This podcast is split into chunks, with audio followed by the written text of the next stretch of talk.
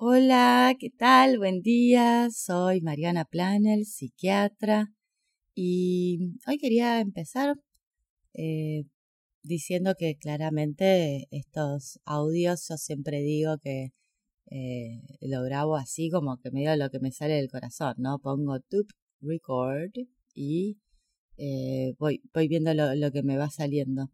Y, y, hoy justamente me sale el decir, bueno, obviamente es para todos, lo puede escuchar todo el mundo que quiera, pero, viste, en especial yo creo que está un poquitito ahí enfocado sobre todo a gente que se le mueve el corazón, ¿no? ¿Qué quiero decir con esto? Que, que se emociona, que, que está en contacto, ¿no? Con sus emociones, que se da cuenta que cuando viene una película, Ay, el otro día enganché una película viejísima de Tom Hanks, Socios y Sabuesos. Y, ay, ese perro, por favor, ¿cómo te enamorás? Eh, bueno, no quiero hacer spoiler para el que no la vio, pero hay momentos, ¿no? Bueno, ni hablar la película de Marley y yo, con el labrador ese, por favor. Eh, que no termina, ¿no? Llorándose todo. Y, y a mí me encanta cuando estoy viendo este tipo de cosas, como, como observando y, uno es como que se siente humano, ¿viste? Es como que, ay, y me emociono y uno dice, ay, qué tonta, ¿cómo me puede agarrar así? Pero nada, nada de, nada de tonta. O sea, es hermoso el, el poder vivir situaciones y compartir con otros estas situaciones, donde podemos expresarnos libremente, porque mm, mirando un poquitito lo que, lo que fue la historia de, la humanidad, eh, nos han metido en la cabeza un montón de, de ideas de, separación, ¿no? Ya a través de, varios episodios hablamos de esta idea de que todo es uno, ya explicamos el por qué, que no es simplemente algo, una idea así medio New Age, de esotérica, sino que es eh, literal. la física cuántica nos está hablando justamente de eso, que todo es energía indivisible, inseparable, eh, nada se pierde, todo se transforma. Eh, y esta separación que han, que han creado, ¿no? Eh, nuestro universo, el ser trínito, que significa trínito, que em, todo se crea en base a la Trinidad. Eh, en este caso, voy a referir como a la Trinidad del divino femenino, del divino masculino, ¿no? Yin, Yang, respectivamente, y de lo que sería la unión de, ambos, el resultado de la unión de ambos, que si estamos hablando, por ejemplo, en, desde, desde, la visión del átomo, eh, sería protón, positivo, electrón, negativo y neutrón, que es neutro, como dice su nombre. En este caso entonces sería el divino femenino, divino masculino y ese producto entre los dos, que sería cuando se puede unificar, en donde estaría hiperbalanceado lo positivo y lo negativo, que es justamente a lo que nosotros tenemos que llegar, ¿no?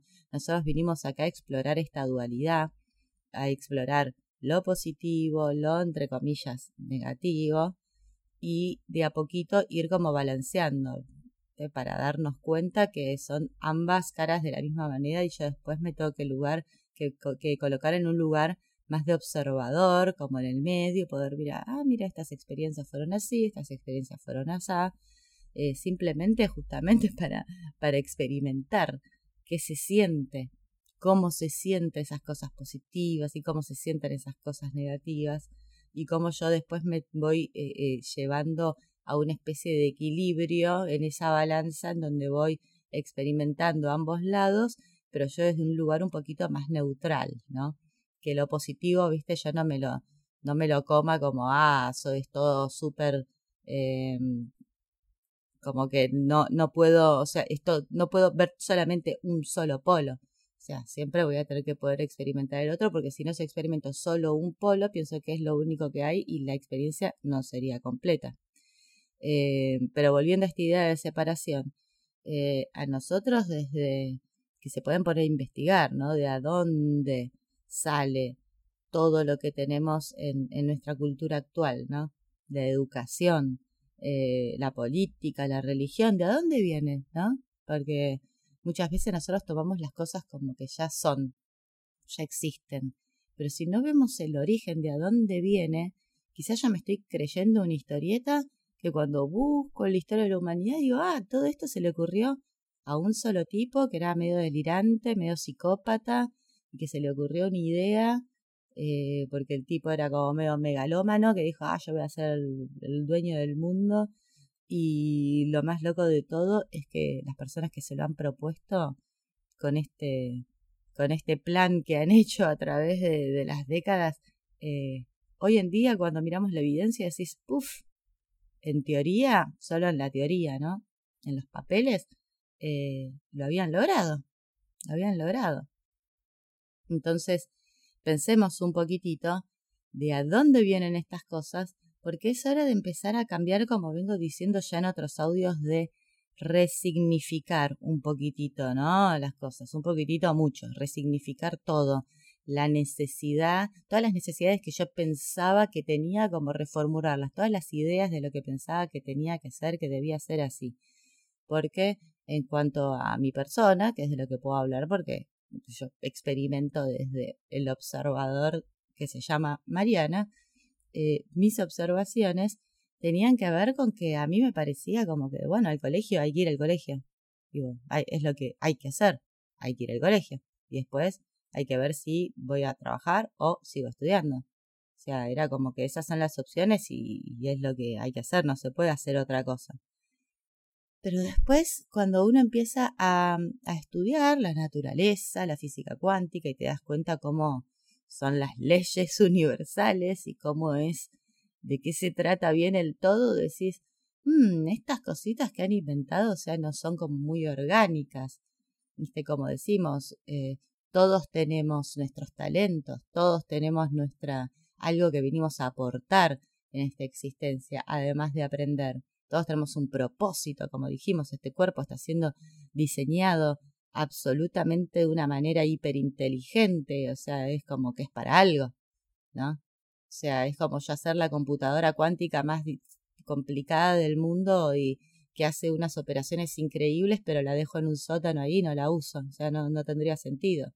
Y em, hay una frase también que se dice que el ser humano siempre va a tener todo lo que se le presente y todo lo que tenga que lidiar, se le presenta porque el ser humano está totalmente eh, preparado para lidiar con esa situación. Em, el tema es que a nosotros, como con todo el tema justamente de la educación, de la política y de todo, nos han metido estas ideas de que nosotros no podemos lidiar con nada, de que somos como unos pobres niños que nos quieren decir que decir lo que tenemos que hacer. Y yo cuando me puse a ver los orígenes de la educación y dije, ah, pero la educación, la religión, o sea, todos los mandatos, las ideas que tenemos o que teníamos de cómo se, cómo, qué es lo que había que hacer en, en esta existencia, qué se hace, qué no se hace, y decís, ah, pero es toda la misma gente la que diagramó estas cosas. O sea, las que las creó, las que las pensó. Son un grupito de gente nomás. Y qué casualidad es la misma gente que maneja los medios de comunicación, que es el medio principal a través del cual nos vienen este, condicionando, programando. Y es muy difícil el poder decir, para, para, para, me parece que a mí me, me comí una historia. Ah, me la contaron, me la creí y funcioné en base a eso.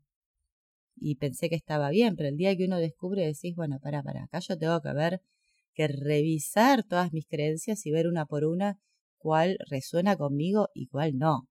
Digo, yo siempre, toda la vida sentí que no, no entendía esa noción de, autoridad, ¿no? O sea, eh, ¿por qué tiene que haber alguien que me diga lo que, lo que puedo hacer y lo que no? ¿No? Para ordenar la sociedad, pero ¿de qué me están hablando? O sea, la sociedad se ordena sola. Este, esa, esas, tenemos que revisar realmente a fondo estas ideas que tenemos. Que alguien nos tiene que decir cómo son las cosas. No. O sea, ustedes fíjense en general, cuando nos tiran esto es lo que hay que hacer o lo que hay, y uno en general se va fijando, bueno, cómo lo hago y te vas comunicando con gente que vos pensás que tiene un saber y que entonces consultás y después sacás tus propias conclusiones, sin la figura de autoridad. De todas maneras, igual nos manejamos de esa manera. Este, por eso son cositas que me gustaría que empecemos a pensar para abrir un poco la cabeza. Eh, porque es como, hasta en el asunto que más me compete a mí, que, que trabajo en salud, eh, cuando uno va a un médico, ¿viste? Y sí, bueno, nosotros teníamos esa idea de que tenemos que fijarnos que sea un médico reconocido, que tenga en el recetario, ¿viste? Director, fellow, este, jefe, médico, de bla, bla, bla, y ahí decimos, ah, tiene mucho título, debe ser bueno. Y muchas veces, en la realidad, nosotros vemos que después, en general, el que está más o menos, el que tiene un nivel mínimo de amor propio, va a buscar un profesional que le resuene y al final los títulos terminan siendo un poco secundarios, porque hasta muchas veces uno termina buscando sanadores que no tienen ningún título oficial y uno termina confiando mucho más en esa persona porque se siente escuchado, se siente que resuena lo que dice, te suena como lógico, te, te, te presta atención, justamente atención, ¿no? Cuando decimos que un médico atiende a un paciente, quizás hay muchas veces donde no atiende, lo, lo ve, lo ve y listo. Eh, y uno termina confiando en gente que vos decís, no, la señora de acá a la vuelta, que ella siempre, viste, no sé, me cura el empacho, me cura el ojeo, o voy a hablar con esta persona que siempre me hace las preguntas correctas, escuchando mi discurso me hace preguntas que después me sirven para darme cuenta de lo que me está pasando. Entonces al final eh, cuando empezamos a, a tener una cuestión de salud y buscar las soluciones, empezamos a buscar por todos lados, no solamente al que tenga el titulito, quizás empezamos por ahí, pero después con el boca en boca y ves que otra persona hizo una sesión de hipnosis y, tuvo como una epifanía y después empezó a sanarse eh, esa persona misma sin necesidad de, de otras intervenciones este, médicas. Eh, Vemos gente que, no sé, que se va a hacer un retiro con algún tipo de alimentación y ejercicio eh, físicos y de meditación y también logra, logra colocar a su ser en otro, en otro lugar donde empieza a funcionar de otra manera y que también justamente cuando empieza a funcionar de otra manera porque logra ciertos entendimientos, eso es parte del camino de sanación. Y, y, la gente, viste, el boca en boca es como muy importante y cuando te ven bien y decís, ¿qué hiciste? ¿Qué hiciste? Y después la gente se fija, mmm, si le vibra trata de, de hacer lo mismo también. Entonces, démonos cuenta que muchas veces todos esos este, mandatos que pensamos que son así no son tan, tan rígidos de que es 100% la única manera que tenemos de funcionar y seamos honestos con nosotros mismos, que muchas veces porque, si no, la misma gente que termina yendo a, entre comillas, un curandero o lo que sea, para buscar una sanación más, eh, que le puedan decir, esotérica, como sea, una sanación más espiritual, em, y, le funciona, es porque eh, nosotros tenemos como una visión medio acotada, ¿no? Como una visión medio túnel y unas ideas que, que justamente condicionan esa visión. Tengo unas ideas que me hacen tener esa visión tipo túnel. Y empezar como a revisar, digo, yo misma pensaba que si no trabajaba en un hospital importante no iba a tener reputación como médica, pero después yo seguí lo que, lo que decía mi corazón, digo, yo no puedo seguir estar en un lugar donde me, hay gente que me dice cómo tengo que trabajar o cuáles son los protocolos cuando a mí me gusta trabajar de otra manera en la que hay mejores resultados. Y donde tengo una mejor relación con, con el paciente y donde podemos llegar como a otros niveles de, de investigación de nuestro propio ser y lo que nos está pasando. Entonces, volver a revisar de otras cosas, porque el otro día también estaba con unos amigos hablando de lo mismo, porque quizás en cuanto a medicina, viste, todos si somos honestos con nosotros mismos decimos sí, la verdad que sí uno después termina en donde termina eh, para, para encontrar nuevas maneras de sanar. Pero en cuanto a la educación, parece que viste que lo tenemos muy como que no, no, no, hay que ir al colegio porque hay que tener una base de cultura general. Y son todas cosas que yo creo que, que más las absorbimos, que las tomamos, porque sí, sí, hay que tener cultura general, que vos decís, pero ¿qué cultura general también le podés enseñar a un niño que está en edad que lo que más debería hacer es jugar y justamente y crear, imaginar mundos y cosas y después cada uno tendrá que ver qué es lo que lo que le apasiona, lo que lo llama, lo que le gusta, que justamente va a tener que ver con, su, con sus talentos innatos, con su propósito en esta vida. Entonces, ¿qué necesidad hay de meter a un montón de gente en un lugar y que escuchen el relato de una persona y que tengan que como mamar solo ese relato y que una persona tiene que ser buena en todas las 15 materias que te ponen ese año porque si no siempre vas a ser un fracasado en algún punto, entonces sin querer te van metiendo ahí la idea, la semillita de que es fracaso, de que, ¿cómo, cómo me van a decir que es fracaso? O sea, si yo no soy buena en, no sé, no logro recordarme las capitales de los países. ¿Viste cuando decís, la verdad, ¿por qué yo debería saber, ah, herejía? ¿Cómo no vas a tener cultura general? Y pero eh, seamos prácticos, ¿para qué me interesa a mí? Encima, una geografía, y una geografía justamente política, porque por eso cuando vamos pedimos el planiferio político, cuando vas a la librería a buscar una con las delimitaciones, si no la naturaleza no tiene ninguna delimitación natural de ningún tipo de territorio. Entonces, ahí ya vamos entendiendo como, ¿quién empezó a poner acá las estaquitas y, y el muro diciendo de acá para allá, esto es mío, esto es tuyo? ¿Quién lo decidió? ¿Cómo, cómo fue todo eso? Y después te empezás a enterar, ¿no? Decís, uy, pará, acá hay unos que empezaron a, a decir esto es mío, esto es mío, y el que no lo aceptaba lo mataban, y así fueron como empezaron a delimitar su, sus regiones sobre las cuales reinaban. Se, se autoadjudicaban el yo reino, todo esto, ¿no? Y el que no está de acuerdo, sácate. Entonces, volvamos a entender, ¿no? De que por, y si yo me creo ese límite geográfico, como que es toda una ilusión, es todo algo que fue inventado por gente que, que yo siempre me puse a pensar, digo, ¿por qué yo tengo que respetar esto que es una idea de otro totalmente arbitraria? ¿No? Entonces, tratemos de imaginar otras posibilidades, de pensar lo que sería, por ejemplo, estaría la opción totalmente que, claro, nuestra sociedad nos miraría como, oh, ¿cómo que no mandas a tu hijo al colegio? No, ¿para qué? Digo, porque la verdad que en casa este, le enseñamos un montón de cosas, le enseñamos como a, plantar en el jardín, la comida que, que después comemos, le enseñamos a cultivar y después nos fijamos, al chico le gusta mucho eh, todo lo que tiene que ver con la música, entonces se lo se le, eh, se le ayuda en mantener ese entusiasmo. Es como que uno ayuda a eh, mejorar a, engrandecer como ese interés que el niño ya tiene. O sea, el niño muestra un interés y yo solamente debería como ayudarlo en decirle, ah, mira, según lo que a vos te interesa, acá tenés todas estas cosas en las que podés concentrarte o que podés aprender para hacer eso que a vos te interesa.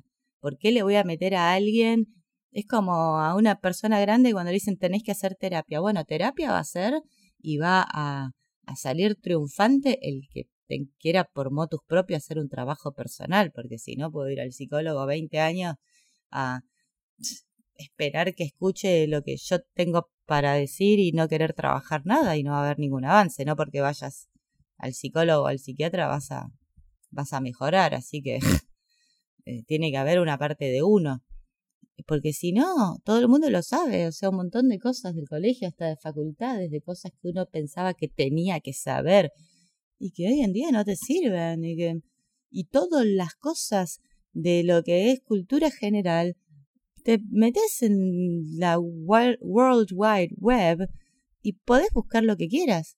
Digo, yo hubiese hecho la del mismo tipo de investigaciones. Si no, importa si fue a la facultad de medicina o no, hubiese terminado en el mundo de la sanación, hubiese pasado mi tiempo como lo hago investigando sobre cómo hacer para sanarme a mí mismo, sanar a otros, sanar al mundo. Este, y quizás hubiese empezado muchísimo antes. A mí, viste, igual no me gusta porque yo sé que cada cosa pasa por algo. Pero bueno, imaginemos, ¿no? Digo, esos años que estudié un montón de cosas que me, me daban como una sola perspectiva, si me hubiesen dejado más a, mi libre albedrío, mi, educación, eh, y sí tener, por ejemplo, guías a los cuales uno puede ir y decir, mira, encontré esto, ¿qué pensás de estos estudios? Me acabo de enterar que, que vieron que ahora la célula también tiene, no sé, estas nuevas enzimas, lamininas y, viste, es como que estas nuevas proteínas. Viste, cuando decís, hay, realmente hay millones de maneras de hacer las cosas, no hay una sola o dos. Y yo puedo decir con una mano en el corazón, sinceramente, que si yo ahora daría luz a un hijo o adoptaría a un niño y no, no lo mandaría al colegio. No, no, yo ya terminé medio entendiendo que, que los colegios dan una visión muy limitada, dan una versión muy manipulada de lo que quieren que sepamos, que entendamos, porque hay muchísimo más. Hay muchísimo más. Y la cultura general se la hace uno mismo. Si no, cultura general, a ver, yo le pregunto a todos, ¿cuántos recuerdan la guerra de los 30 años? Este, eh, ¿Qué era el Peloponeso? No sé, que me nombren los 118 elementos de la tabla química, es que, que me digan temas de análisis sintáctico y la mayoría va a decir, qué sé ya, no sé, hace mil años. Claro, porque si nosotros sabemos que la neuroplasticidad cerebral nos está hablando de que las neuronas que se usan se fortalecen, en las que no se usan se debilitan y finalmente se mueren. Entonces, eh, yo tengo que estar en un aprendizaje continuo, en una estimulación continua de grupos de neuronas para que estén fuertes y, y energéticas y vivaces. Entonces, yo les pido, yo sé que yo no quiero convencer a nadie de nada. Yo lo único que quiero es que pensemos, repensemos como esa idea, viste, que también nos ha metido en la cabeza de el mundo real. Yo voy al colegio porque necesito un título para usar en el mundo real. ¿No? Y son como esas medias como amenazas, ¿viste? Uno siente como si vos seguís tus sueños te vas a cagar de hambre, no vas a poder participar del mundo real. ¿Viste cuando decís, miren, disculpen, para mí lo real es todo lo que experimento mientras me doy cuenta que al mismo tiempo estoy respirando. Y yo voy a creer, lo único que necesito para poder crear mi realidad es estar respirando, nada más. Así que este, ya expliqué un montón de veces y vamos a seguir explicando cómo hacernos dueños de nuestra realidad y cómo poder manifestar cada vez mejor una realidad más acorde a nuestros deseos, a nuestro corazón, y no tanto a estas ideas que son inoculadas, que no son mías, son de otros. Sea, cuando te dicen, no vas a poder lograr esto en el mundo real, bueno, fíjate eso que te dicen, usémoslo, acá no se trata de descartar lo que nos dice el, el 50 más 1 eh, o el status quo. No, se trata de como yo ponerme enfrente eso que me dicen y me están diciendo, esto que vos querés hacer no se puede, te vas a cagar de hambre. Y yo me fijo cómo me hace sentir eso que me dicen. Entonces yo puedo sentir ay, sí, me voy a caer de hambre, es verdad. Y, bueno, y quedo preso de esa idea y quedo presa de un estado medio de estrés y de condicionamiento, de, obligación, un mundo de obligaciones, em, que después me doy cuenta que eso me desbalancea las energías del cuerpo, después me termino enfermando, teniendo síntomas y enfermedades y cánceres y qué sé yo. Ahora volvamos a, si yo cuando me escucho eso, digo, yo la verdad que no me siento que, resueno con ese pensamiento, no lo siento. ¿Y qué siento? Y siento que yo tengo que seguir mis sueños. Perdón, que, que tengo que seguir mis sueños. Que tengo que... Es como me dicen, viste, conseguí un trabajo en el, no sé, en este banco o en estas oficinas y tenés trabajo fijo, seguro, deberías estar contento, te dicen. Y vos decís, pero yo la verdad no soy feliz. O sea, yo solo soy feliz cuando estoy eh, componiendo música o cuando estoy bailando o como estoy que tengo una amiga Barbie Patín eh, eh, la pueden encontrar en Instagram que también es súper inspirador que a ella le encanta patinar y se ha conseguido sus sponsors y puede viajar y, está todo el tiempo inspirando a otra gente a hacer cosas que te levanten tu frecuencia, tu energía. O sea, ¿te gusta patinar? Bueno, metele a eso. Y después siempre se trata en tratar de eso que nos llama, a través de la práctica, porque en este envase humano y con este cerebro solo podemos mejorar algo cuando lo hacemos, lo practicamos, lo, seguimos em, alimentando, ¿no? Moviendo ese grupo de neuronas. Y, es lo que te produce felicidad. Y como decía al principio, esa sensación del corazón de decir, qué, qué feliz que me siento. O sea, y además te das cuenta que cuando estás súper feliz lo que querés es como abrazar a otros y comunicarle a otros y decirle, por favor, tienen que probar esto, no saben qué bueno que está, y contagiar. Y te encontrás también en lugares donde con otra gente afín y que siempre está todo bien y que uno dice, ay, qué ganas de tomar algo y viene uno del kiosco y dice, ay, compré un agua y lo que sea. Y, y, es como que todo se va dando, lo que siempre digo, cuando empieza a fluir, cómo las cosas se dan solas, solas. Es mágico cuando entendemos de que hay todo, una, una inteligencia superior que nos guía, que nos sostiene, que nos contiene, que hace que justamente que nosotros no nos matemos, no desintegremos este planeta, porque si no, si no tendríamos ningún tipo de supervisión y de protección, ya quizás este planeta ni existiría con la belicosidad que, que tiene muchas veces el ser humano. ¿No? Repensemos todas estas ideas, como esos países o, o gente que, entre comillas, pertenece a una determinada raza y miran la otra como extraño o los otros del otro país como extraños. Pensemos, ¿de dónde saqué yo esa idea? ¿De dónde sale? ¿Quién dijo esto por primera vez? ¿Cómo eran las cosas antes? Digo, porque muchas veces cuando te pones a ver decís, pero para mis ancestros hay un montón de, de que una, un blanco se casó con un negro, un cristiano con un judío, o sea, siempre vemos historias de que el amor siempre pudo más que cualquier diferencia, ¿no? Y gracias a eso, hoy en día hay muchos que estamos vivos y que tenemos esa diversidad gracias a que permitieron eh, escuchar su corazón.